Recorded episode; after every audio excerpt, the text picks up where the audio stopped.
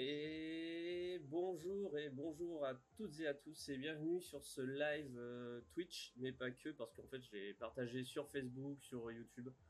On, est partout là actuellement, Raphaël, euh, live des intergalactiques du coup. Euh, je sais pas si j'ai des êtres humains avec nous, du coup ben, j'ai forcément j'ai trois chats, c'est carrément une nouvelle aventure. Si ça c'est bon j'ai là. Je sais pas si le son est bon, c'est toujours la question. Normalement j'ai fait en sorte de me démerder que mais voilà, si jamais il y, a des gens qui sont là, qui nous écoutent, euh, dites-nous si c'est trop fort, pas assez fort. Euh, euh, je ne sais pas trop. En tout cas, aujourd'hui, on est donc sur ce live intergalactique avec Raphaël. Ouais. Salut. Bienvenue sur ce premier live de réponse compliquée à une question simple, une émission concept. Personne n'a jamais fait ça, c'est-à-dire poser une question à une personne et attendre la réponse. Du coup, Raph, ta question du jour, donc c'est une question que je me suis posée, j'ai dit tiens, je vais te la poser à toi, c'est à l'instar du zombie, le genre du post-apo va-t-il bientôt devenir un genre galvaudé? Alors, avant tout, je tiens déjà à corriger un truc, c'est que le genre zombie n'est pas galvaudé. Ah. Il a vécu un acteur. Ah. non, je tiens à préciser, bon. Pour moi, il, il est vrai qu'il a écrit un ouvrage sur les zombies avec une première édition en 2009 et une réactualisation en 2014 qui a permis de traiter vraiment le comment dire le pic de l'âge d'or de, du courant zombie.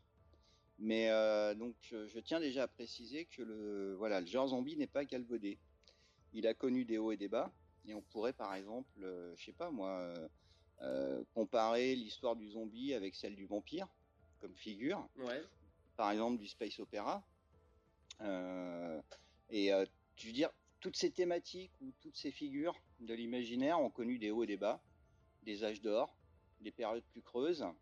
Euh, donc c'est un va-et-vient, hein, mais c'est voilà, c'est et le zombie a connu lui aussi son va-et-vient, sachant d'ailleurs que petite précision, il est né au départ donc vient de Haïti. le zombie s'est acculturé dans la société, dans la culture occidentale. Il a été très longtemps associé au cinéma, on va dire gore, de manière un peu euh, schématique. Euh, on parle beaucoup de Romero, hein, La Nuit des Morts Vivants, euh, qui est quand même jusqu'au début des années 2000, on va dire presque une exception, puisque c'est un zombie post-apo. Et jusqu'au début des années 2000, euh, le zombie était essentiellement dans le registre donc du fantastique, de l'horreur, mais pas du post-apo. Et le grand truc de l'âge d'or des années 2000-2010, puisque ça a quand même couru pratiquement une quinzaine d'années, euh, c'est que simplement le zombie a intégré euh, une bonne fois pour toutes la science-fiction et notamment la fiction euh, post-apocalyptique. Aujourd'hui, il y a moins de zombies, mais ce que j'avais noté dans la version 2014, notamment sur les années la césure 2000, 2010, c'est que le zombie est devenu une figure populaire. Elle est reconnue par tout le monde. Euh, que ce soit euh, des jeunes ou des euh, plus anciens. Tout le monde connaît la figure du zombie. donc il y a peut-être moins de choses qui se fabriquent aujourd'hui. Alors après, avec la pandémie, on verra. Peut-être qu'il y aura des, comment dire, une résurgence. Mais en tout cas, le zombie, voilà, il a connu un âge d'or. On en parle un petit peu moins, mais c'est une figure complètement intégrée dans notre panthéon et qui même, à mon avis, est devenue, comment dire, plus important que la figure du vampire. Ouais. Donc, euh, le genre n'est pas galvaudé. Il a connu un âge d'or. Il connaît peut-être un creux. Il reconnaîtra à nouveau, euh, il revivra à nouveau un âge d'or. Mais en tout cas, c'est une figure qui ne nous quittera plus. Et le zombie, euh, voilà, elle a plein de sens, elle a plein d'utilisations, euh, plein d'usages. Donc voilà. Donc déjà, le genre zombie n'est pas galvaudé. Ce qui me fait dire du coup que par rapport à ta question, à réponse donc simple. Non, c'est une réponse euh, compliquée. La, la question ouais. est simple. Non, non, je vais faire une réponse simple. Non, non fais pas ça. Simple mais complexe, c'est que le genre post-apo euh, ne sera jamais galvaudé. Euh, D'une part, par rapport aux recherches que j'ai pu faire, donc depuis des années, ça fait dix ans quasiment que je travaille dessus. Ça finira bien par déboucher sur quelque chose d'ailleurs. Je traîne un peu, mais ça va arriver. Mais bon, bref, euh, le truc, post-apo, ça existe depuis le début du 19e siècle. Ça a connu des hauts et des bas. Il y a aujourd'hui plus de, pratiquement plus de 3000 œuvres originales qui ont été produites depuis le 19e siècle. On en trouve à peu près donc en Europe, en Amérique du Nord, en Asie. c'est une figure, voilà, c'est un genre, une thématique qui est vraiment importante, qui a connu des périodes différentes. On pourrait citer l'entre-deux-guerres, donc lié au traumatisme de la Première Guerre mondiale. On peut évoquer la guerre froide et la peur du péril atomique, où à un moment donc c'était la thématique de la guerre atomique qui était plus importante. Dans les années 90, suite à la fin de la guerre froide, on est passé à d'autres thématiques qui étaient déjà présentes auparavant, qui est par exemple la crise climatique, les questions de surpopulation, les questions de surexploitation de la, planète. Et donc effectivement, depuis le début des années 2000, on connaît un phénomène très très important dans la production d'œuvres post-apo, et en particulier sur la période des années 2010, où là on a atteint un sommet inimaginable. alors j'ai plus les chiffres vraiment en tête, mais grosso modo on a produit en 10 ans autant qu'on a produit les 30 dernières années. C'était pas la même chose pour le zombie justement sur la décennie précédente? Entre 2000 et 2010 et un peu plus, le zombie c'était partout. Quoi le, zombie a connu un pic de production. Et d'ailleurs, assez étonnant, c'est que c'est aussi un pic de production littéraire pour le zombie, alors qu'on vit dans un monde de l'image. Euh, auparavant, le zombie était essentiellement une figure cinématographique, visuelle, et euh, dans les années 2000-2010, c'est devenu une figure littéraire à travers toute une fiction euh, de ce que j'appelle moi l'apocalypse zombie, donc qui sont des œuvres d'effondrement, donc post-apocalyptiques, qui utilisent l'épidémie, le virus et la transformation euh, d'infortunés victimes en zombies ou en infectés. Ça, c'est le cousin du, euh, du, zombie. Et donc, du coup, si tu veux, le zombie, euh, ce qui est intéressant, c'est que c'est aujourd'hui une figure intégrante de la fiction post-apo. Les deux sont intimement associés. C'est pour ça qu'au niveau de la question, euh, si l'un est galvaudé, l'autre, effectivement, l'est. Mais comme la figure du zombie n'est pas galvaudée, le genre post-apo ne sera pas galvaudé. Alors, euh, j'ai utilisé le mot galvaudé, en fait, c'est parce qu'en fait, j'ai le sentiment que l'industrie commerciale, on va dire, en a fait le tour, quoi. Enfin, tu vois, autant euh, quand le zombie est revenu, tout le monde a commencé à trouver ça cool. Là, c'était un peu, un peu nouveau, enfin revenu, re, revenu, on va dire au milieu des années 2000. Mais après, ça a été repris par tout tout, tout a, le zombie a vraiment été dans toutes les cultures de masse euh, et bouffé à toutes les sauces, quoi. C'est pas, c'est pas le zombie qui nous a bouffé, c'est nous qui, qui avons été bouffés par le zombie. Mais euh, alors, donc, et là, ce que je dis, c'est qu'il y a une lassitude, quoi. Et euh, en fait, en gros, le marché, je dis commercial, mais ça veut rien dire, mais en gros, l'industrie du cinéma, enfin l'industrie culturelle, Maintenant qu'elle a bien tiré le zombie là où elle pouvait, tout ce qu'elle pouvait tirer en pognon, etc., il y a, y a, moins d'attrait, ça se sent, quoi. Et euh, je me posais une question vis-à-vis du post-apo. Actuellement, bah, c'est pareil, l'industrie euh, culturelle tire dessus à, longueur de temps. Elle est toujours, enfin, on nous vraiment maintenant, euh, dès qu'on nous sort n'importe quelle esthétique de, de, cinéma de genre ou de, cinéma presque tout court, on va vers le post-apo. Est-ce qu'on va pas aller vers une, nouvelle lassitude Enfin, le, alors, ce serait moins une vague de fond, je dirais, qu'une vague de forme, si ça veut dire quelque chose. Alors, ta remarque est pertinente.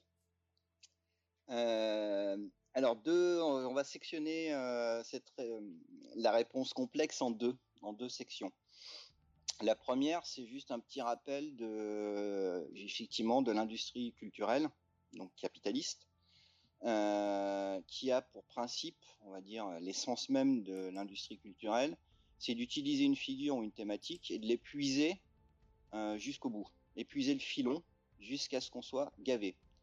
Euh, et effectivement, il est intéressant pour le zombie de remarquer que AMC, la chaîne qui a produit la série euh, Walking Dead, a développé des spin-offs. Et le dernier, je crois, qui est en train de se bien joliment se planter. Donc, c'est un principe même de l'industrie culturelle, et je précise bien dans une logique capitaliste, qui est d'exploiter jusqu'au bout euh, un filon, de l'épuiser puis de passer à autre chose. Donc ça marche aussi pour euh, le genre post-apo, évidemment. Euh, l'industrie culturelle en bouffe, en produit, en produit. Exemple, on va dire symptomatique des années 2010, hormis la littérature, en le cinéma, ça a été l'explosion des séries télé. J'en ai recensé, je crois, une quarantaine de séries télé produites dans les années 2010, que ce soit aux, alors, aux États-Unis essentiellement, mais aussi en Angleterre, en Europe, en Asie. Donc là, on est six. Voilà, mais c'est aussi lié à l'évolution du marché de l'industrie culturelle, puisque aujourd'hui il y a une explosion euh, des plateformes de diffusion. Donc il y a une demande de plus en plus forte de la part de toutes ces plateformes, de toutes ces entreprises. Hein. On parle de Amazon, on parle de, de toutes les chaînes câblées américaines et autres, qui sont donc demandeurs de programmes et le post-apo a eu sa place et à partir d'ailleurs de la, la, césure la plus importante, c'est euh, The Walking Dead, la série en 2010. Et c'est le point de départ d'une explosion euh, au niveau des séries télé. Donc aujourd'hui, on, est gavé de séries télé euh, post-apocalyptiques. je pourrais citer une des dernières, par exemple l'adaptation de Transperce-Neige ou ce genre de choses. Donc on garde bien en tête effectivement que l'industrie culturelle épuise son sujet. Maintenant, pour revenir au post-apo, il faut dépasser, si tu veux, cette dimension économique qui est réelle, hein, qui existe, qui a un impact, qui produit des choses très intéressantes et qui produit des choses bien moins intéressantes, voire des choses vraiment à putassier au niveau voilà, de la production. Mais le post-apo, c'est autre chose. C'est une thématique, c'est un rapport au futur. Et là, je vais pouvoir euh, un peu, on va dire, euh, tordre le cou à quelque chose qui m'agace un petit peu ces derniers temps. On en a déjà discuté. C'est euh, ce qu'on appelle là le hop punk ou le solar punk, qui a l'air d'être un, mouvement. Mais c'est important parce que ça va être lié au post-apo et en fait à un rapport au futur. Donc je m'explique. Alors, le fameux hop punk ou euh, solar punk, ça a l'air d'être un mouvement qui s'est fortement développé euh, dans les milieux anglophones, anglo-saxons, euh, qui aujourd'hui est en train de, comment dire, d'investir les champs culturels même en France. Il y a une certaine maison d'édition, je ne citerai pas le nom, qui a priori communique là-dessus, en disant on s'oriente sur du hop punk ou du solar punk. Alors, le solar punk, c'est simplement une, une vision je dirais, positive, voire positiviste de la science-fiction, c'est-à-dire notre rapport au futur. Le discours, c'est juste de dire, aujourd'hui, on produit trop d'œuvres pessimistes, et donc sous-entendu post-apocalyptiques. Euh, donc, la science-fiction ne fait plus rêver. Et là, on renvoie à tout ce qui est un petit peu, on va dire, milieu technophile. C'est-à-dire qu'il faut savoir que la science-fiction, à l'origine, elle a un aspect, au 19e siècle, qui est euh, la fascination par rapport à l'essor, au progrès, c'est-à-dire l'impact technologique euh, sur le bien-être ou pas, sur les sociétés à venir. Et donc, à partir du 19e siècle, on a énormément d'auteurs, euh, qui soient francophones ou, ou anglophones, qui vont développer des utopies technicistes ou antitechnicistes et qui imaginent ce que pourrait être le futur de la société. Simplement au XIXe siècle et sur une partie du XXe siècle, euh, bah, le futur, c'est un horizon qui est vaste et varié. La science-fiction, elle ne produit pas un futur, elle produit une myriade de futurs possibles. C'est ça le grand truc, c'est on investit des futurs potentiels et la science-fiction en tant qu'imaginaire, hein, au-delà de la littérature, du cinéma et autres, en tant qu'imaginaire, elle a une comment dire, elle avait une capacité à extrapoler et à envisager quels seront nos futurs.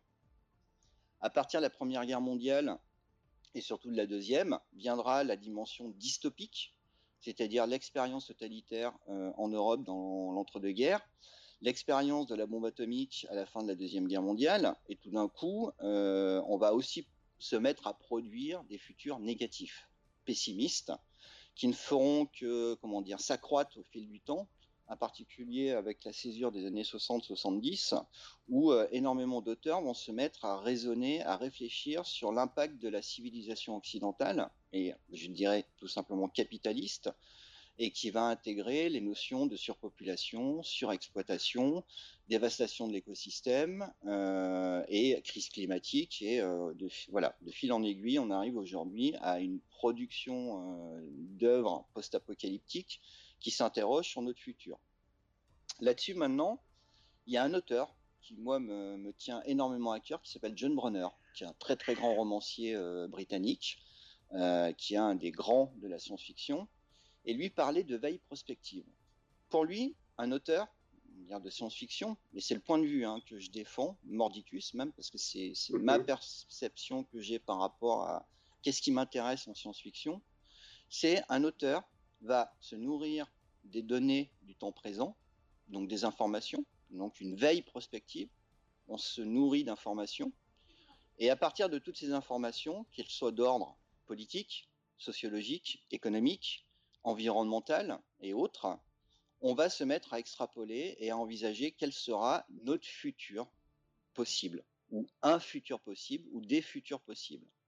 Bronner, il est euh, voilà, c'est un auteur euh, qui a écrit dans le début des années 70 un roman qui est pour moi très très important, qui s'appelle Le troupeau aveugle, qui est une description de l'Amérique arrivée au stade terminal en termes de surexploitation de, sa nation, de son pays. Et simplement, ce roman du début des années 70 est, euh, comment dire, a un écho euh, étonnant par rapport à ce que nous sommes en train de vivre. Dans le roman, il est évoqué, par exemple, aux États-Unis, la mort des vers de terre, la mort des abeilles, où ils sont obligés d'importer ce qui sont aujourd'hui une réalité hein, euh, chez nous, puisqu'on connaît le problème des abeilles, mais il y a aussi le problème des vers de terre qui sont en train de disparaître. Et euh, sans les vers de terre, bah, la terre elle ne, se nourrit pas, elle n'existe pas, elle ne, elle ne, se régénère pas. Euh, et puis surtout, un événement très important, c'est qu'il y a quelques mois, il y a eu des méga feux en Californie. Et un jour, on nous a annoncé ah bah il y a des résidus donc euh, des, des, feux de forêt qui, sont, qui ont atteint l'Europe, qui ont donc traversé l'Atlantique. Et la fin du roman de Brunner, c'est justement à un moment un couple en Angleterre, au bord de, l'océan Atlantique, et il y a la femme qui dit à son mari Ah, mais ça sent le brûler, il y a un incendie quelque part. Et le mari lui dit Non, non, c'est juste euh, l'odeur des, feux, c'est les feux euh, aux États-Unis qui en fait arrivent chez nous. Donc si tu veux, entre un roman des années 70 qui imagine quelque chose, donc un futur négatif, et la réalité, ben voilà, la fiction a rejoint la réalité, ou la réalité devient fiction, hein, on ne sait pas, mais en tout cas, euh, la fiction avait quand même, euh, voilà, extrapolé des choses qui sont en train de devenir réalité.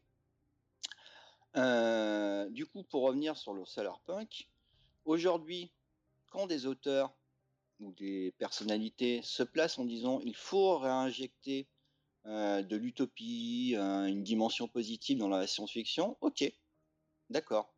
Mais pour moi, c'est d'une certaine manière, c'est faire abstraction euh, bah, en fait de tous les indicateurs qui sont rouges aujourd'hui. on est en train de vivre une crise sanitaire inédite, d'ailleurs qui n'a jamais été imaginée en, science-fiction post-apo parce que le scénario n'était pas assez sexy. Hein. Il faut savoir qu'en principe de, on va dire de fiction post-pandémique, c'est-à-dire donc d'effondrement euh, de la civilisation euh, suite à une pandémie. Le principe de base de tout scénario, c'est qu'il doit y avoir à peu près 80-90% de morts, ce qui va entraîner donc un effondrement de la civilisation.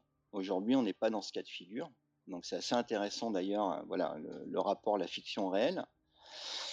Mais il n'empêche que si on met alors la crise sanitaire, si on comment dire, on observe aujourd'hui euh, la dévastation, la surexploitation économique euh, capitaliste, avec ses rêves de, partir dans l'espace pour aller exploiter d'autres mm. planètes, sachant qu'on n'a pas les moyens en termes de ressources euh, aujourd'hui pour pouvoir y parvenir.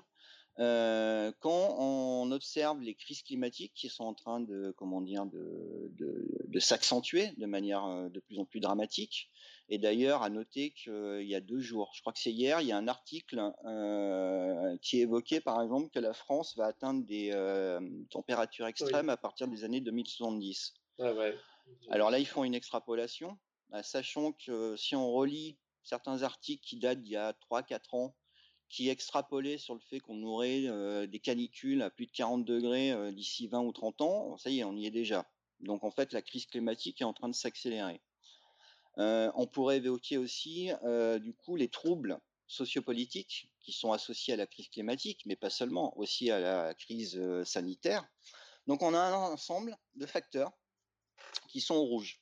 Et si toi, en tant qu'auteur, tu te dis, OK, je vais demain écrire un bouquin sur qu'est-ce que sera notre futur. Si tu tiens sur la logique de cette veille prospective, le futur ne peut être que pessimiste ou négatif.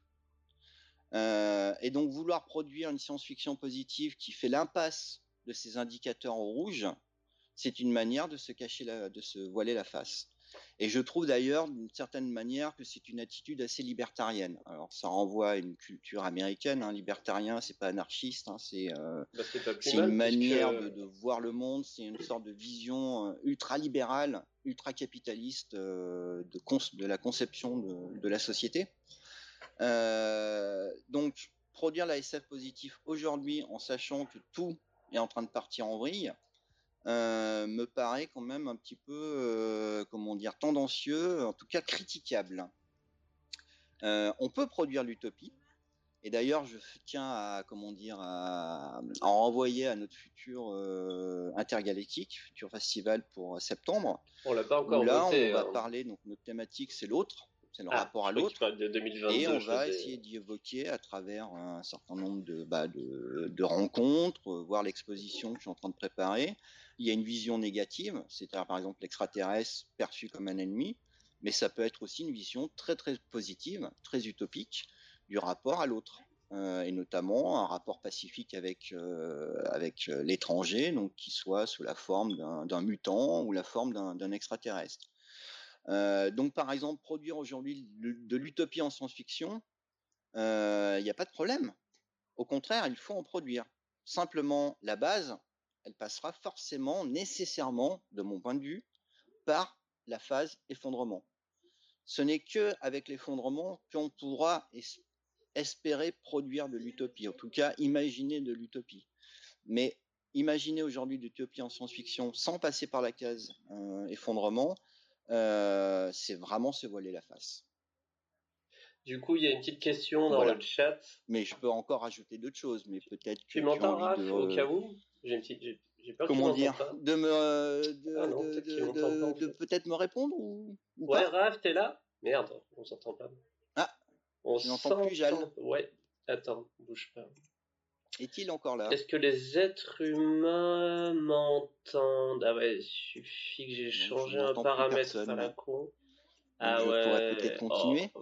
Donc tout ça pour dire que euh, euh. au final, euh, le genre post-apo ne peut pas être galvaudé. Aujourd'hui, on vit dans une situation voilà, sociale, politique, économique. Est-ce que tu m'entends là, Raph Ah, ah tu m'entends? Ouais, ouais, ah. ouais, ouais. Ouf. Ouais, là j'étais en roue libre du coup. Donc, oui, je sais, pour ça, de moi je faisais. Je dis, m'écoute vraiment pas, mais non, tu, tu m'entendais pas. Et là, tu m'entends? Non, non, je t'entendais pas. Là, ça coupe en fait. Ouais. Là, tu m'entends. Ah, là, je t'entends là. Ok, parfait. Ah bah c'est bien, ça fonctionne bien mes trucs. Ok. Donc désolé, hein, j'ai parlé, mais j'entendais plus non, personne. Non, c'était bien. J'allais rebondir avec une question du chat. C'est un certain Topor pas mort qui pose la question. Alors, euh, quel genre sera le new post-apo? Si c'est pas du solar punk. Alors, pour moi, il n'y aura pas de new post-apo. Euh, historiquement, le post-apo a connu des périodes, euh, donc ce que j'ai évoqué un petit peu tout à l'heure.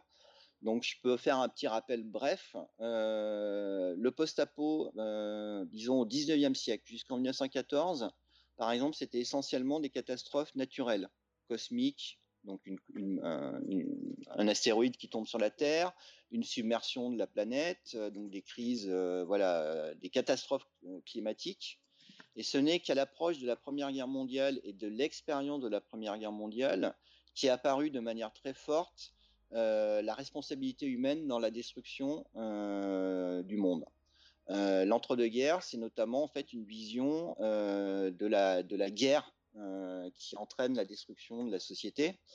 Donc suite à l'expérience de la voilà de la, de la Grande Guerre, et je pourrais citer un film tiré d'un roman de H.G. Wells, Les Temps Futurs, qui ah justement et comment dire. Donc c'est un film de 1936 qu'on peut trouver facilement, hein, que ce soit. livre de droit même, hein, qui, est, qui est tombé dans le domaine public, ce, ce, film-là.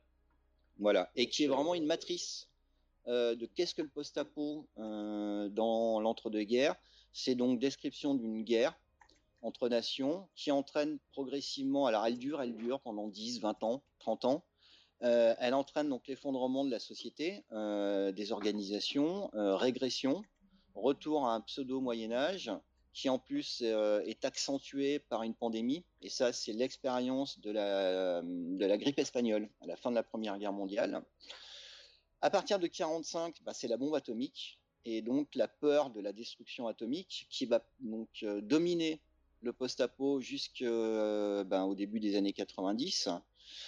donc ça, voilà, la, la guerre froide, c'est l'ère post-apo, donc en termes de post-apo du post-atomique mais à partir des années 60-70, se met en place aussi une nouvelle grille de lecture qui est donc par rapport à cette euh, question de surpopulation, surexploitation, euh, catastrophe climatique. Dans les années 90, euh, on va dire qu'il y a une sorte d'équilibre. Par exemple, apparaît une thématique, on va dire un peu à la mode, qui sera la machine, le robot, donc Terminator, point de départ. Euh, donc on connaît voilà une période assez vive euh, sur euh, la lutte entre les hommes et les machines, mais il y a aussi toujours la question climatique.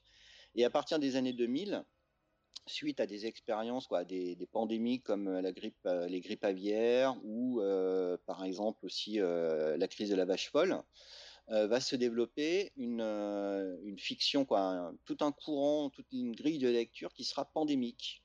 Et c'est à ce moment-là qu'apparaît donc le point de départ, euh, la, césure, c'est 28 jours plus tard de Danny Boyle, qui n'est pas un film de zombies, mais un film d'infectés. Oui, c'était souvent dit ça. Euh, voilà. Et donc à partir de ce moment-là, dans la pandémie, si tu veux, tu as trois, on va dire trois, trois branches, trois sous-branches au sein de, de cette grille de lecture pandémique, qui est la pandémie létale, c'est-à-dire qui tue les gens, tout simplement. Et après, on voit des gens qui survivent dans un monde où tout est désorganisé, tout s'est effondré. Il y a euh, la, la, la, la, sous euh, la sous lecture le, avec les infectés. Mmh Donc ils sont pas des morts vivants, hein, on est d'accord, c'est des infectés. Et tu as la branche euh, apocalypse zombie. Et à côté de ça, à partir de, alors surtout à partir de, on va dire, du, de fin des années 2000, début 2010, se remet en place toute une, euh, toute une perspective, toute une, une, grille de lecture sur les crises climatiques. Et je citerai notamment, euh, là pour le coup, la fille, euh, automate de Paolo Bassigalupi, auteur américain, et c'est un roman formidable puisque c'est un post-apo qui se passe plus d'un siècle après en fait la fin des énergies, donc du pétrole et ce genre de choses. Donc du coup, euh, aujourd'hui, peut, je ne parlerai pas d'un new post-apo, simplement on rentrera dans une nouvelle phase. Et je pense que l'expérience de la crise climatique, la crise sanitaire, va amener des auteurs à se remettre à gamberger, alors plutôt sur, on va dire, sur un aspect très dystopique. La crise sanitaire, on est en train de le voir, euh, est en train d'amener à une phase dans la réalité, hein, en train d'amener à une phase de capitalisme autoritaire euh, qui va même euh, gentiment, euh, mais sûrement glisser vers une forme de, comment dire, de, de régime totalitaire. Alors, je parlerai pas de fascisme. Autoritarisme? voilà, mais d'autoritarisme et qui va être matiné effectivement d'une approche d'extrême droite, c'est-à-dire donc là effectivement des formes, on va dire, de régime fasciste. Là, je conseille d'ailleurs pour le coup une série assez intéressante de télé qui est sortie en Espagne qui s'appelle La Vala et La Vala, il y a une première saison, là c'est sorti 2020, euh, et ça évoque en fait une crise, donc une crise globale, hein, euh, sociale, économique, climatique, et la mise en place en fait d'un régime autoritaire fasciste euh, en Espagne. donc voilà, donc on est dans, dans cette cadre de, de, configuration. Et donc tout ça pour dire que le post-apo, si je renvoie à cette notion de veille prospective, donc d'auteurs qui sont à, comment dire à l'affût des informations de ce que nous sommes, nous vivons au temps présent, conçoit des futurs en se nourrissant du présent. Donc Là, effectivement, on va sans doute rentrer dans une phase vraiment de, fiction extrêmement dystopique, euh, matinée de crise sanitaire, euh, mais aussi de crise climatique, hein, puisqu'aujourd'hui on a des réfugiés euh, climatiques, les tempêtes et les situations, les crises climatiques ne font que s'aggraver. On peut conseiller aussi Jean Martini et Exode dans, oui. dans le style. Je l'ai lu il n'y a pas très longtemps, on me l'avait largement conseillé une des, une des visions les plus noires et les plus ah oui, oui, oui. vraiment alors faut, faut être blindé hein, pour le lire hein. faut être vraiment euh, en super forme hein. je veux dire psychologique hein, pour euh, lire le choc du, euh, du bouquin et donc tout ça pour dire que le voilà le post-apo c'est un genre alors très important dans la science-fiction c'est un pilier de la science-fiction c'est une manière d'appréhender le futur toujours par rapport à cette notion de veille prospective et que bah, finalement le post-apo fait peau neuve systématiquement en fonction des périodes, en fonction des événements, bah. et c'est un genre caméléon. C'est euh, vrai, mais moi je dirais que, enfin, un peu comme ça grossièrement, je dirais que la grosse dernière fois où on a eu autant de succès, enfin, si on peut parler de succès pour le post-apo, c'était au début, début des années 80 avec la, peur du nuclaire, où on a vu toute bah, cette enfilade de. C'est vrai, c'est l'âge bah, je trouve que bah, là, on doit être sûrement un nouvel âge d'or parce que c'est encore plus. Euh, enfin, c'est impressionnant la production euh, culturelle sur le, sur le sujet. Quoi. Ben, si je me bouge un peu euh, via les inters, normalement, je prévois donc de mettre en ligne. alors, j'ai commencé à faire le travail. Hein, simplement, il faut que je me bouge un peu. en fait, je propose donc un atlas post-apo ce que j'appelle l'atlas post-apocalyptique, et qui sera effectivement une mise en ligne de toutes les informations qu'on avait déjà exposées lors de l'édition 2019, qui était consacrée au post-apo. Alors j'ai creusé un peu, affiné des choses, et sera présenté donc en ligne des graphiques, des diagrammes qui montreront effectivement l'évolution de la production d'œuvres post-apo. Et on de manière, comment dire, assez simple, on, comprend très rapidement que le post-apo a connu un léger creux dans les années 90 en termes de production, mais par contre, depuis le 19e, c'est une production qui ne cesse d'augmenter. Alors effectivement, l'industrie culturelle s'est développée, s'est diversifiée, notamment à partir des années 70, hein, si on intègre la série euh, télé, euh, les séries animées, les films animés, mmh l'explosion du monde dessiné. Euh, mais en fait, le, le post-apo ne connaît pas de répit. Dire de décennie en décennie, il y a toujours plus d'œuvres qui sont produites. Ouais, même, euh, même pendant les années 90, j'ai pas le sentiment. Enfin, il y en a, hein, mais les années 90, j'ai le sentiment, à part, c'est plutôt les extraterrestres éventuellement, Indépendance Day, Mars Attack et genre truc là, mais. Euh, en réalité, alors la production des années 90 c'est un petit peu plus basse que celle des années 80, mais de, quoi une centaine d'œuvres hein, à peine, hein, de ce que j'ai recensé, mmh d'accord? Euh, mais elle est plus importante que les années 70. C'est-à-dire que le, en fait la décrue des années 90 est très courte. Euh, et après, à partir des années 2000, euh, elle ne fait qu'exploser, monter, monter, monter, monter, monter. et c'est vraiment assez incroyable. Alors après, euh, je sais pas moi si euh, pour les quelques internautes qui nous écoutent, on en a, on, en a. Euh, voilà, je peux peut-être faire glisser aux inter. J'aurais des questions après pour toi ou des petites remarques qui sont faites. D'accord. mais on peut peut-être via les inter juste présenter, ça sera très facile, hein, je l'ai déjà le document, juste la courbe de production. Si ça intéresse les, les, internautes, on peut mettre ça en ligne via les inter. Oui, bah écoute, euh, pour nous c'est tout simple. Bah écoute, ça, ah. je pense qu'ils vont pas répondre ça en direct. Euh, enfin, on peut pas leur demander de lever la, et lever, la main, mais on peut mettre juste ça en ligne euh, à côté, par exemple, du, renvoi du postcard. Je sais pas, ça c'est à toi de voir, Jal. Mais on peut très bien mettre en ligne juste voilà ce petit ce petit graphique de production. Ah bah ouais, bah, on fait ça dès demain. De toute façon, je mets ça en podcast et compagnie derrière. Ouais, ouais, bah écoute, euh, pas de problème, on fait comme ça. J'ai une remarque de Cédric, euh, donc via, via Facebook là, qui donc dit euh, Greg Egan, avec le mystère de l'univers, arrive à écrire un roman positif mais pas solarpunk. Qu'en dis-tu, Raphaël Colson Je ne l'ai pas lu. Ah. alors mon défaut, c'est que depuis à peu près 10 ans, je ne lis que du post-apo. Puisqu'il existe des, je crois, je sais plus, hein, peut-être 2000, non, enfin il existe plein, plein, plein, plein de romans, euh, ça se compte en milliers. et je me suis mis un défi d'en lire le maximum et j'ai atteint à peu près 400, 400, 500 romans.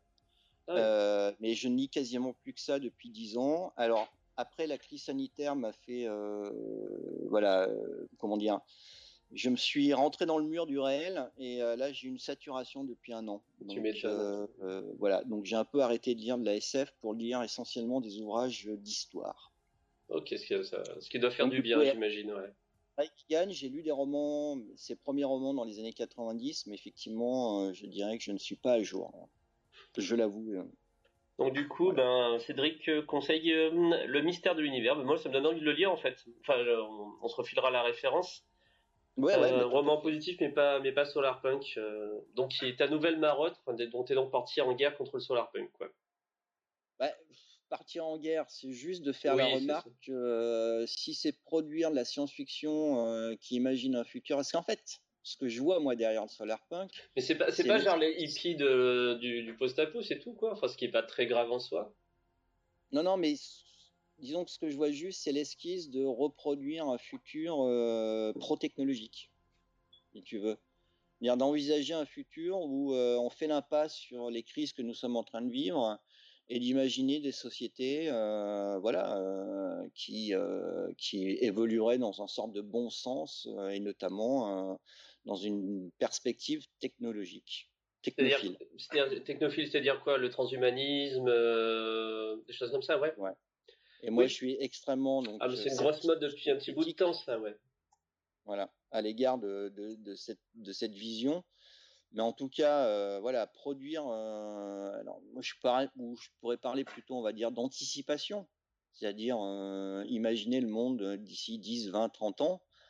si tu passes pas par la case, on va dire, catastrophe, pour moi, c'est jouer l'aveugle se mettre des ornières, des, des euh, oui c'est ça, comment on dit, euh, tu sais avec le, des œillères, des œillères. Ouais, des œillères. C'est se mettre des œillères. C'est qu'à un moment, et je reste attaché à cette notion de veille prospective. Euh, après, tu as des œuvres de science-fiction qui peuvent se projeter très très loin. je reprendrai un classique d'une, parce qu'en ce moment on en parle beaucoup là avec le peu. tout ça. Il n'y a pas de problème. On est, en plus, on est dans, dans un, on va dire dans un ailleurs, d'accord? Mmh Mais par contre, dès qu'on va toucher, pour moi, si le solar punk s'associe à la notion d'anticipation, c'est-à-dire concevoir la société de demain, euh, si elle fait l'impasse du réel, euh, pour moi, ça n'a pas d'intérêt, quoi. Et puis, je, ça je rajouterai une petite remarque euh, qui est que je pense qu'on surestime d'une certaine manière quand même l'impact de la fiction. La fiction a un impact ça c'est indéniable, euh, sur nos comportements, mais euh, faudrait quand même pas surestimer cet impact. Voilà. Si je pense que si je suis clair là-dessus. Ouais, bah, d'ailleurs, bah, c'est pas un film génial, mais euh, Tom Holland euh, aborde ce sujet. Avec George Clooney, euh, film Disney. non, c'est bien. Alors, Ouais, alors là, c'est. Quand je dis il aborde, hein, c'est marrant, c'est la première œuvre qui me vient en tête, qui, qui aborde ça un peu frontalement. en gros, ça va être la fin du monde, mais les êtres humains sont tellement à fond euh, de catastrophes qu'ils y courent tout droit et ils cherchent pas à le changer, même si la, morale est un peu toute. Euh, bah, pour le coup, c'est une œuvre que je conchis euh, spécifiquement parce que idéologiquement, justement, elle est terrible. Oui, oui. Elle est dans le fait d'une comment dire d'une dénégation du réel c'est donc toute la scène avec le prof, hein, avec euh, l'élève et dans la classe, et c'est euh, faire ressurgir le rêve de, des, des, dire, des futurs glorieux. Et là, on rejoint en fait sur la question du rétrofuturisme, qui est un des domaines sur lequel j'ai travaillé. Euh, et pour faire simple, c'est que simplement jusqu'au début des années 2000, l'imaginaire de la science-fiction nous a fait rêver. C'est-à-dire qu'il y a des générations et des générations d'individus à partir des, on va dire surtout à partir de, bah, du début du XXe siècle, on les a fait rêver en leur disant il y aura des voitures volantes, euh, il y aura ceci, il y aura cela. Et puis arrivé ben, aux années 2000, euh, il n'y avait rien de tout ça et il y a eu une déception. Et de cette déception est née en fait un moment une vogue du rétrofuturisme qui était d'aller réexploiter euh, en fait ce, futur antérieur, ce futur glorieux. et le film Tomorrowland qui est de Disney, Ouais, ouais, c'est ça. Euh, idéologiquement, joue cette carte-là. Et Mais je pourrais faire la même remarque sur After Earth avec Will Smith. Oui, bon, ça c'est c'est mauvais. Tu sais, je t'ai déjà parlé de cette histoire de la, comparaison entre After Earth et Neige. Je crois. Bah vas-y, parle-en, je pense que ça peut intéresser du monde. En fait, c'est parce que c'est intéressant, les deux films sont sortis quasiment au même moment. Donc tu as d'un côté After Earth, euh, film américain, hollywoodien, et euh, tu as le Transperce Neige, adaptation d'une BD française par un réalisateur, donc Ju Ho, donc euh, adaptation coréenne. Et là, en fait, tu as deux œuvres de science-fiction qui sont, comment dire, qui ont des perspectives diamétralement opposées. Dans After Earth, c'est simple. Vous regardez le début. Le résumé, c'est on a niqué la planète, on l'a surexploitée, détruite, mais pas grave, on avait les moyens technologiques pour partir ailleurs. Et donc au début du film, tu vois d'énormes vaisseaux nefs volantes euh, spatiales, ce qui est impossible à faire, mmh toujours sur cette question de ressources. Et, en fait, l'humanité part coloniser une autre planète et laisse la Terre euh, se remettre en fait du chaos qu'elle a, qu'elle a provoqué. Mais il n'y a pas de comment dire, il n'y a pas de culpabilité. Pas grave, oui, ils, sont, partis ailleurs, ils sont partis ailleurs, ils ont plein de planètes, ils sont contents. on ira créer une autre planète, mais c'est pas grave. Tu vois Là, on est dans une vision vraiment spécifiquement capitaliste, libertarienne, ce genre de choses. Mmh. Dans Transperce Neige, là, on est dans une œuvre aussi post-apocalyptique, mais là, on est radicalement dans un autre discours, puisque au début du film, on nous explique par une voix off que pour régler le problème du réchauffement climatique, on s'est mis à balancer un produit dans le, ciel pour pouvoir rafraîchir en fait l'atmosphère. Sauf que l'expérience est partie en vrille et que euh, bah, le récit se passe avec une glaciation totale de la planète et qu'il ne reste plus qu'un train où l'humanité s'est réfugiée. Euh, sachant que euh, cette, comment dire, ce postulat vient du réel, puisqu'aujourd'hui, il suffit de lire par exemple certains ouvrages sur la bioingénierie, notamment dans la collection Anthropocène, il y a un ouvrage là-dessus. Aujourd'hui, scientifiquement, tu as euh, des gugus qui nous expliquent, bah, on pourrait balancer du soufre dans le ciel, dans l'atmosphère, et ça nous permettrait de rafraîchir euh, euh, l'atmosphère. Sauf que là, on joue aux apprentis sorciers, et on est toujours sur ce vieux principe, et ça, c'est la science-fiction qui, moi, m'intéresse, qui dit toujours, attention, une technologie provoque un désastre et on va utiliser une autre technologie pour régler le problème, mais en fait, ça va en fait accentuer encore le désastre. Et ça, c'est la vision en fait donc capitaliste, la bioingénierie, et qui est euh, alors assez intéressante parce qu'elle vient aussi, comment dire, complètement cannibaliser certains milieux écolos. Euh, alors là, j'ai pas le titre du bouquin, mais il y a un bouquin sur l'effondrement qui traite de cette question-là et qui met en scène justement la mise euh, du soufre dans l'atmosphère.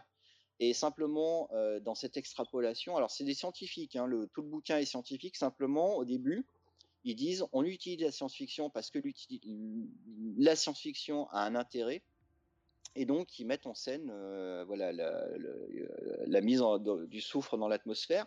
Sauf qu'au bout de 3-4 ans, euh, ils se rendent compte que bah, il y a plus de moussons parce que le soufre a provoqué euh, des dérèglements au niveau des flux climatiques. Donc du coup, ils décident d'arrêter et en 3-4 ans, ils avaient réduit de quelques euh, demi-degrés. Et là, en fait, euh, le fait d'arrêter le soufre, et eh ben là, ils, récupèrent les degrés qu'ils avaient enlevés, mais ils s'en prennent encore plus. Parce que ce qu'il faut savoir, c'est que si on commence à balancer du soufre dans l'atmosphère, on ne pourra jamais revenir en arrière. Il faudra en permanence, de manière presque éternelle, en balancer toujours pour ah éviter les problèmes. Je vois. J'ai une autre remarque du coup. je continue, hein, je, je... si ça te va. Donc après, vous me rappelez bien, parce que des fois, je peux partir un peu. Bah, ça, ça, euh, ça, on, te connaît, Raph, on, te connaît. Ah, si, je veux juste faire une petite parenthèse. Tu disais, euh, le rétrofuturisme, euh, après, au début des années 2000, a fait renaître pas mal de choses, et ça a fait naître les intergalactiques. Puisqu'en 2009, on a fait notre édition zéro, et ça s'appelait le Festival, j'ai la fiche là, international de l'an 2000. Euh, et en fait, c'était un festival complètement rétro-futuriste qui posait la question pourquoi on n'a pas eu de voiture volante en, l'an 2000. Et voilà, c'est juste que maintenant on, est, on, a dépassé tout ça, bien sûr, mais on est parti de là. Hein. Voilà, et je pourrais juste rebondir en disant que le rétrofuturisme, puisque j'ai écrit euh, deux ouvrages là-dessus, le steampunk et le rétrofutur, euh, il y a des choses très bien, il y a des choses voilà moins moins sympas. Donc là, pareil, on peut pas faire blanc-noir. tout toujours tout est dans la nuance de gris. Voilà. Ok. Allez, donc euh, je lis en même temps, on entend des écrivains engagés, entre parenthèses comme Alain Damasio, qui disent, qui disent halte aux dystopies qui donnent le sentiment que ça pourrait être pire et revenons aux dystopies qui permettent d'envisager de nouveaux futurs possibles. Que pensez-vous de, pensez de cet argument? Euh, bah là encore, je vais revenir à ma vieille marotte euh, qui est la veille prospective. C'est-à-dire que tu peux effectivement concevoir des dystopies où on peut s'en sortir, mais euh, disons que moi, mon point de vue, c'est être lucide. Quand aujourd'hui je fais ma veille prospective tous les jours, c'est-à-dire je survole l'ensemble des médias, alors les médias mainstream, les médias un peu plus dits militants, euh, ce qui me permet d'essayer tous les jours d'avoir euh, une vision, on va dire, euh, à peu près d'ensemble des informations. Euh, faut pas se leurrer. on peut continuer à produire de la dystopie, mais si tu fais attention aujourd'hui à comment le pouvoir, enfin les élites, les systèmes de gouvernance sont en train de manipuler la loi, le droit, de concevoir une structure euh, qui va pouvoir être euh, répressive, mais par le biais du droit, c'est-à-dire de la législation. Parce qu'il n'y a pas uniquement la question des répressions policières, c'est-à-dire de, la mise en place d'un système euh, répressif en termes de pouvoir régalien. Il y a aussi la notion de droit. alors c'est ça peut-être rien à voir, mais pour moi c'est quand même assez symptomatique aujourd'hui, euh, il y a toutes ces histoires de chasse à cours. Euh, moi, j'ai vu plein de vidéos. je ne supporte pas la chasse à cours. et quand on voit les gens se comporter, je sais pas, vous avez peut-être vu la vidéo où on voit un cerf se réfugier dans une gare? Moi, ça me dit rien. Euh, T'as des bus qui vont le traquer jusque dans la gare, qui gueulent sur les gens qui osent filmer la scène en disant, voilà, ou quand tu vois un chasseur qui rentre chez un type qui l'injurie, tout ça pour aller tuer un chevreuil et qui lui donne même des coups. Euh, voilà, on est dans une situation qui fait que on une sorte de, retour à un ancien régime où euh, il y a des gens qui euh, voilà qui, qui jouent les, les, grands seigneurs. Et quand tu vois aujourd'hui qu'un élu politique propose l'interdiction par la loi, hein, l'interdiction de filmer les chasses à cours au risque de prendre une amende de plus de 40 000 balles, voire de la prison ferme, c'est ça la logique. Donc je veux bien qu'on produise en science-fiction de la dystopie euh, où on peut s'en échapper, ou du moins on peut lutter. Mais si tu fais attention toujours à cette notion de veille prospective et à la collecte des informations, aujourd'hui les élites sont en train de créer un arsenal législatif renforcé par des structures répressives d'action, hein, euh, forces armées police. Euh, ils sont en train de verrouiller l'intégralité de la société.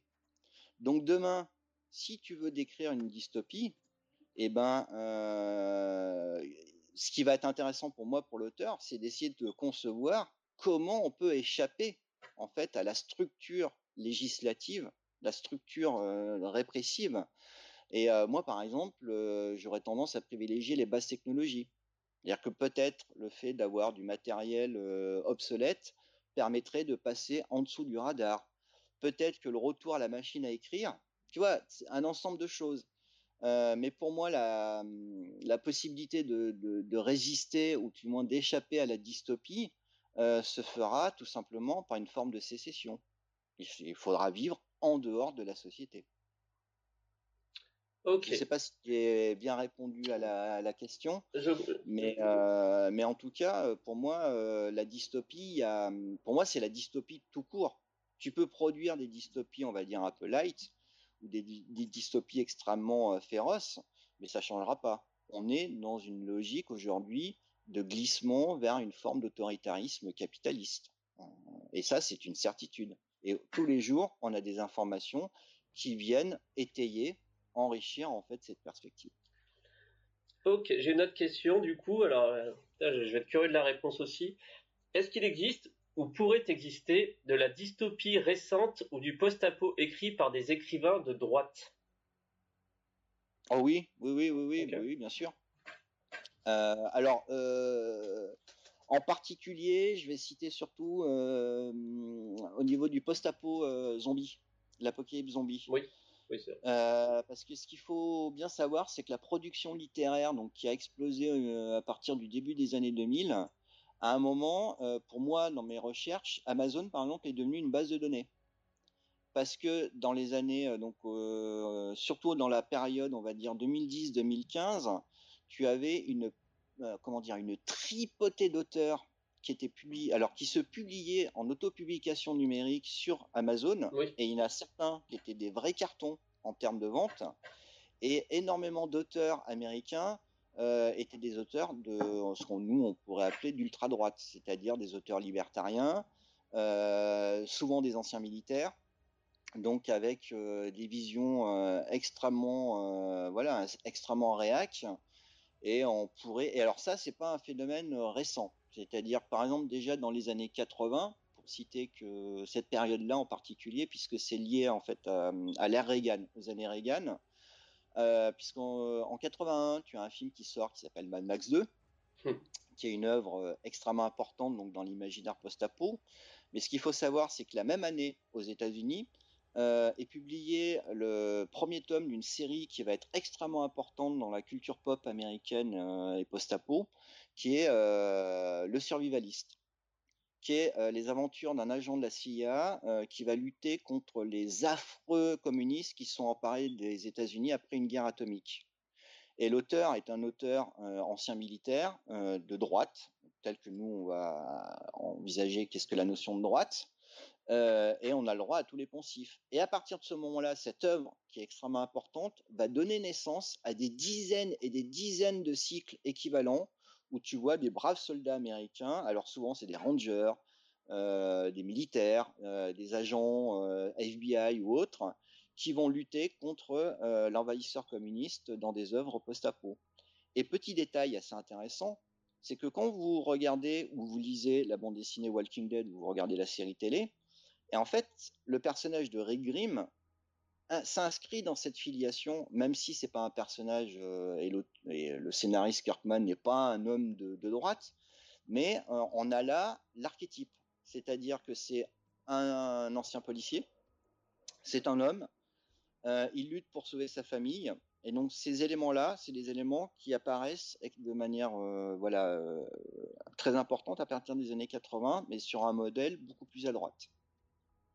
Ok, et donc après en France, euh, j'ai pas lu euh, d'auteurs qui soient vraiment euh, aujourd'hui à droite.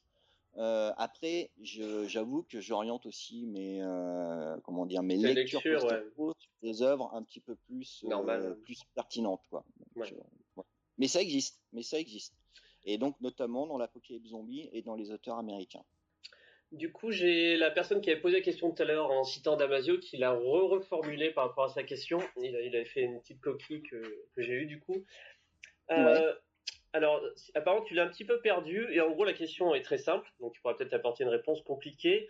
Euh, et euh, pour toi, est-ce qu'il est que tu est-ce qu'il y aurait pour toi de bonnes utopies et, et tu, tu, sembles, pardon, il faut que je reformule en euh, tu sembles les jeter un peu toutes alors qu'elles sont défendues par des auteurs comme Damasio. Les utopies? Ouais. Ou les dystopies? Utopie. Là, on est, on est sur utopie. Ah, voilà, parce que là, tout à l'heure, on parlait de dystopie, on est bien d'accord. La question, c'était dystopie, deux formes de dystopie. C'est ça, et c'est là où je pense que euh, a dû vouloir dire. Euh, alors, effectivement, l'utopie, euh, non, c'est génial. La science-fiction post-apo a produit une quantité d'utopie vraiment exceptionnelle. Donc là, je ne vais pas trop partir euh, dans tous les sens. Je vais juste prendre trois exemples. Euh, parce que c'est des œuvres qui sont accessibles qu'on peut avoir. Alors la première, c'est une bande dessinée qui s'appelle Simon du Fleuve, qui a été publiée par euh, donc Auclair, le dessinateur qui est décédé. C'est une BD très importante dans les années 70 en France. Et Simon du Fleuve, c'est l'histoire donc de l'effondrement de la civilisation euh, on va dire post-68, donc effondrement suite à une guerre du pétrole, guerre des ressources. Et euh, ce qui est vraiment fabuleux dans cette euh, bande dessinée, c'est que Auclair introduit, puisque c'est l'époque, les années 70, c'est tout l'idéal du retour à la Terre. Redis-moi le nom, comme ça j'ai pour l'afficher pendant qu'on parle. Redis-moi le, le, nom de la BD. Simon, ah, Simon du Fleuve. Simon du, Fleuve. alors en plus euh, c'est accessible puisqu'ils ont réédité les deux, les deux intégrales, donc c'est les deux premières intégrales. Hein. Je ne conseille pas la suite. Donc c'est les cinq bandes dessinées qu'il faut avoir lu. Et donc Auclair, comment dire, est très attaché à cette notion de retour à la Terre. Et donc notamment dans le quatrième album qui est Les Pèlerins, si mon souvenir est bon, il décrit réellement une utopie, retour à la Terre donc avec euh, voilà communauté euh, agro-pastorale. Euh, donc, je vous pose juste le truc parce qu'en fait, je vais jouer un, système de comparaison. Donc, Simon Dufleuve qui va décrire une communauté agro-pastorale, donc une véritable utopie dans un monde dévasté. Tu as une autre œuvre extrêmement importante qui est accessible aujourd'hui puisqu'elle existe en bande dessinée et en version film animé. C'est tout simplement Nausicaa de la vallée du vent de Hayao Miyazaki. Tout le monde connaît plus déjà. Aussi, futur lointain, suite à une grande guerre qui a dévasté le monde. Et on va suivre euh, une communauté euh, utopique, hein, la vallée du vent de, de Nausicaa. Donc là aussi, communauté agro-pastorale. Et je ferai aussi du coup euh, une association avec une autre œuvre de Hayao Miyazaki. je suis désolé, j'ai écrit dessus, mais bon, pour moi c'est un des plus grands auteurs. Euh, il a fait de même dans Conan Fils du futur, qui est sa série, sa première réalisation, série télévisée, qui là aussi évoque euh, un monde post-apocalyptique, donc il y a eu une guerre qui a dévasté la planète, et ils ont utilisé une arme qui a provoqué une submersion de la planète. Il ne reste plus que quelques îles. Et dans la série, il va y avoir une opposition entre Edenia, qui est une utopie agro-pastorale, qui est sur une île, et une autre île qui est euh, Industria, et qui, elle, reproduit tous les archétypes de la civilisation, c'est-à-dire euh, système autoritaire, esclavagisme, production euh, technologique. Ce qui est intéressant dans ces trois œuvres, parce que Nausicaa et Conan sont, vraiment intimement associés dans, dans, les mécanismes narratifs, donc, dans ces trois œuvres, Simon du Fleuve, Nausicaa et euh, Conan, fils du futur, ce qui est intéressant, c'est que les deux auteurs mettent en scène une utopie. Donc là, utopie agro-pastorale, retour à la nature, respect par rapport à la nature, euh, rejet quand même de la technologie et du moins de toutes les dérives qui sont associées à la civilisation. Mais ce qui est génial dans ces, euh, dans ces trois œuvres, c'est simplement les auteurs n'oublient pas et ça c'est vraiment un point sur lequel j'insiste, il n'oublie pas de décrire des utopies, on va dire, réalistes, dans la mesure où, dans Les Pèlerins, donc dans l'épisode de Simon du Fleuve, et chez Nausicaa, les deux communautés euh, utopiques, et c'est le même cas pour Edenia, vont subir une agression extérieure. Chez Simon du Fleuve, ce sont en fait des pillards qui vont venir détruire la communauté. Dans Nausicaa et dans Edenia, ce sont des forces militaires qui vont venir attaquer, s'emparer de la vallée. Et euh, ce que nous montrent simplement les auteurs, c'est qu'ils nous décrivent une utopie. Ils défendent un idéal utopique qui, moi, me touche énormément, cette notion de retour à la nature, de respect, de, voilà, du fait que aujourd'hui l'homme s'est, euh, coupé de la nature. Et euh, donc on est dans une sorte de société hors sol mais que les auteurs n'oublient pas de montrer que dans ces mondes post-apocalyptiques, les forces euh, qui représentent, on va dire, l'ancien régime, c'est-à-dire l'ancien système, l'ancienne civilisation, tentent de réimposer leur autorité par la force. Simplement, on est comme euh, dans l'image du roseau qui se plie mais ne rompt pas. Et notamment dans Simon du Fleuve, euh, et ben en fait les systèmes des, donc de ces petits villages euh, utopiques euh, agro-pastorales ont un système d'alerte et simplement ils évacuent leur communauté, attendent que les, euh, les pillards passent comme une nuée de, de, de sauterelles et une fois qu'ils sont repartis parce qu'ils n'ont rien trouvé, et ben ils reviennent et notamment donc dans la scène dans Simon du Fleuve, ils ont commencé à incendier la ferme et en fait, ça pose pas de problème. Ils arrêtent l'incendie et ils se remettent à bâtir. On est vraiment dans l'image du roseau qui ne seront, voilà, qui se plie mais ne rompt pas.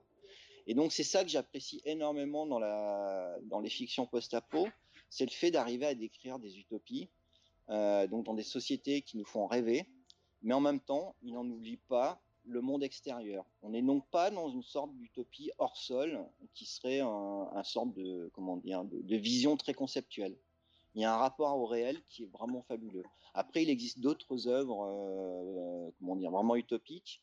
Il y a notamment euh, les euh, alors ça y est, j'ai perdu le nom, c'est Ursula Le Guin, C'est un fabuleux roman, c'est l'éternel vallée, euh, l'éternel retour. Enfin, j'ai perdu le nom là, faudrait que j'aille chercher dans la bibliothèque le, bouquin. Ok. Hop, attends. J'espère que ça a répondu à la personne, mais j'ai l'impression. Et euh, je lui conseille vraiment donc Simon du Fleuve, Nausicaa et Conan Fils du Futur. Ah bah oui, ça a répondu à la question, euh, Raph. Euh, eh bien, écoute, euh, ça fait une petite heure qu'on est dessus.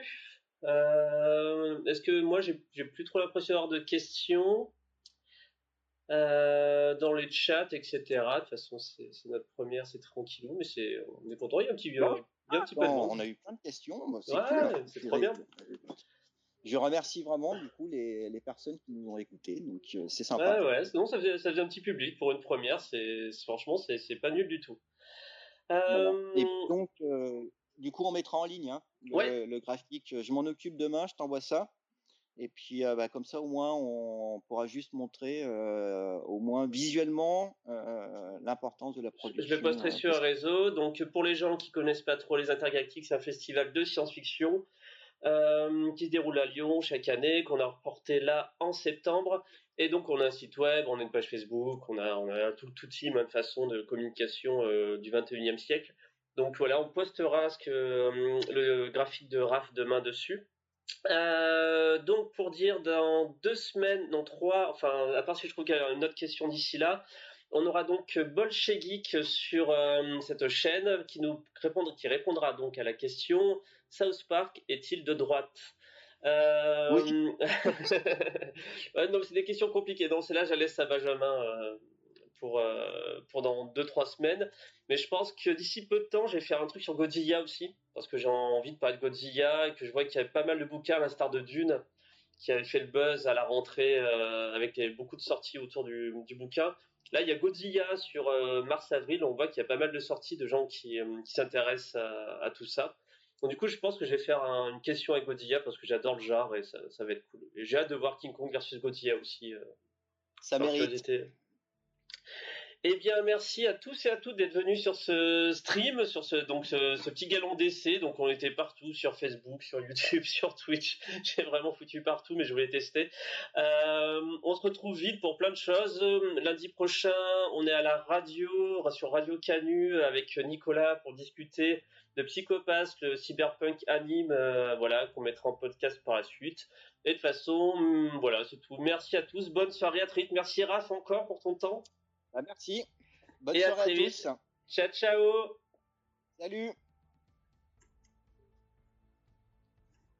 Transition.